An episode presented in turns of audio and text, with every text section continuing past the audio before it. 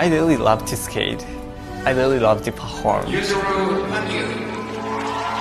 I want to skate with my hands.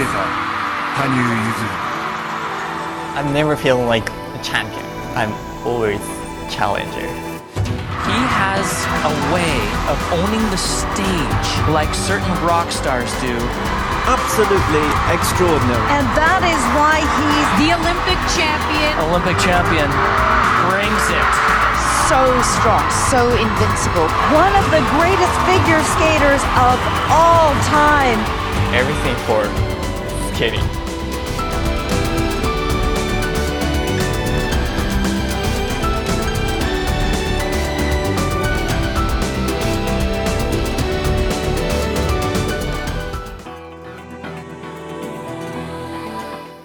，Thing Eight，成长的真实感。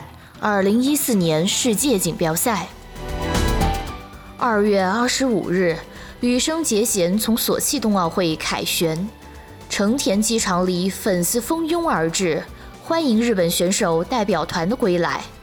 在周围人还在为索契冬奥会夺冠而沸腾时，羽生脑子里想的却都是世界锦标赛的事。两天后的二十七日，羽生便前往多伦多了。索契冬奥会后，由于扁桃体红肿和发烧，羽生没怎么能参加训练。为了世界锦标赛，他想尽快集中精力训练。世锦赛之前那段时间，情绪很高涨，也许是因为比起准备奥运会时，花了更多精力练习自由滑。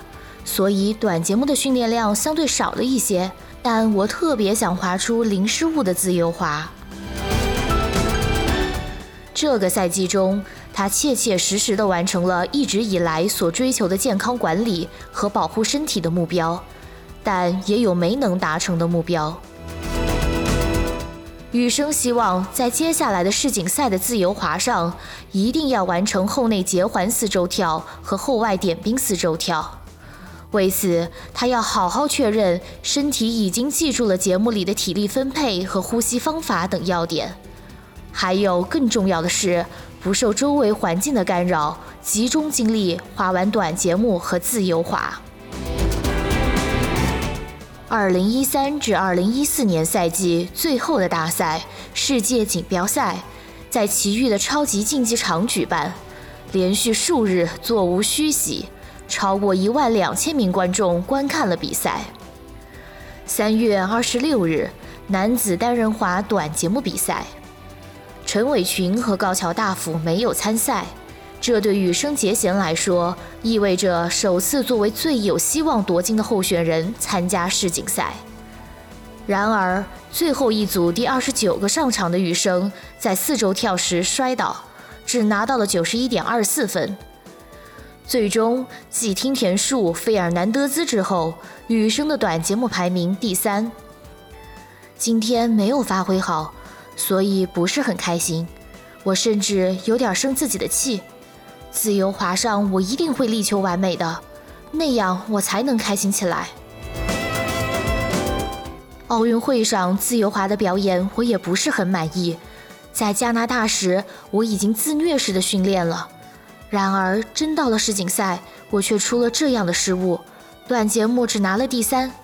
我无法原谅现在的自己。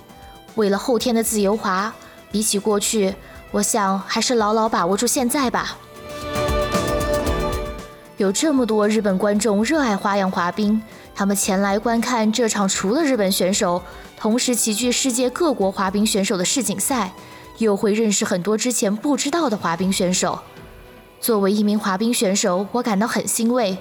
虽然我的表演并不好，但能在众多观众的守望中滑冰，我觉得自己是幸福的。二十八日的自由滑上，羽生第二十一个上场。在这个赛季最后的自由滑上，他完成了花费两个赛季一直苦苦追求而不得的后内结环四周跳和后外点冰四周跳。不仅如此，他的其他跳跃也实现了零失误。最终，他以一百九十一点三五分自由滑排名第一，总分二百八十二点五九分，排名第一，拿到了人生中第一个世锦赛冠军。冬奥历史上过去六十六年以来最年轻的男单奥运会冠军羽生结弦。首先看技术分，他在技术分这一项上就把在短节目上差的四分追回来了。刚才给大家说过，他要想拿金牌，夺得这次的世界冠军，他必须要划出目前国际滑联的本赛季的自由滑最第二高分。当时他是在本赛季大奖赛总决赛上划出的一百九十三点四一那样的水平，才可能超过听田树。而在那场比赛当中，羽生结弦还是在跳跃动作扫湖四周摔倒的情况下拿到的一百九十三点四一的国际滑联第二高分，第一高分是陈伟群。那么在今年的索契奥运会上，他的萨霍夫四周跳和后面的一个跳跃两次失误，但是因为陈伟群没有抓住机会，所以最后羽生结弦是获得了冠军。刚才他完成了。全部的动作，这两次曾经为他拿到过奥运会冠军和国际滑联第二高分的动作，他这套节目把所有的失误都完美的回避掉。这套动作他就是要证明，不管是在俄罗斯还是在日本，我都是冠军。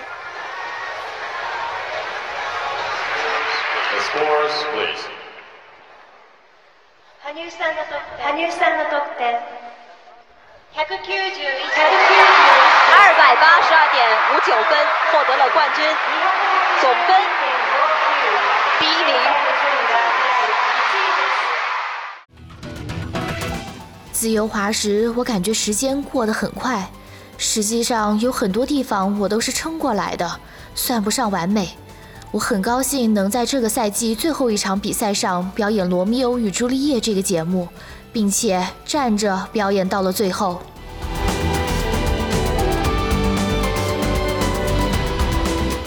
总之，我觉得自己已经尽力了。这个节目本身有很多高难度的动作，一个赛季下来也没能完成的两个四周跳，在最后的比赛里跳出来了。总之，我尽力了，也很高兴。我特别想战胜听田树。索契冬奥会时，短节目上我滑得不错，但和第二名陈伟群只差了近四分，被人追赶的危机感使我没能控制好情绪。不过这次在短节目上，我和第一名听田差了近七分，这让我有些紧张。而我一直比较擅长在自由滑上追分，所以心态反而比较好吧。压力还是索契冬奥会时比较大，只不过正因为在索契冬奥会上拿到了好成绩，所以这次的比赛，尤其是短节目时才更加紧张。不过每个比赛都是不同的，也不存在同样的情绪，所以不管是短节目还是自由滑，我都希望今后自己能努力学会灵机应变。赛季最初的芬兰杯上，我把后内结环四周跳加入节目中，并成功的完成了。自由滑上也几乎实现了零失误。我觉得这次的比赛总算让我回到了当初的起跑线。而在做到这一点之前，我思考了很多关于如何控制情绪、如何带入情绪的问题。我也时常读些书，积累一些理论，然后再去思考这些问题。但不仅仅停留在理论阶段，在理论外很好的控制情绪，重视自己的情绪，这才是这次比赛最重要的地方。一次次的比赛让我不断成长，而这次我觉得是最让我有所成长的一次。三十日参加完表演滑，羽生结弦的第一个奥运赛季也落下帷幕。这是一个全力以赴、思考良多的赛季。十八岁后半到十九岁前半，羽生将大奖赛总决赛、全日本锦标赛、索契冬奥会、世界锦标赛的金牌都收入了囊中。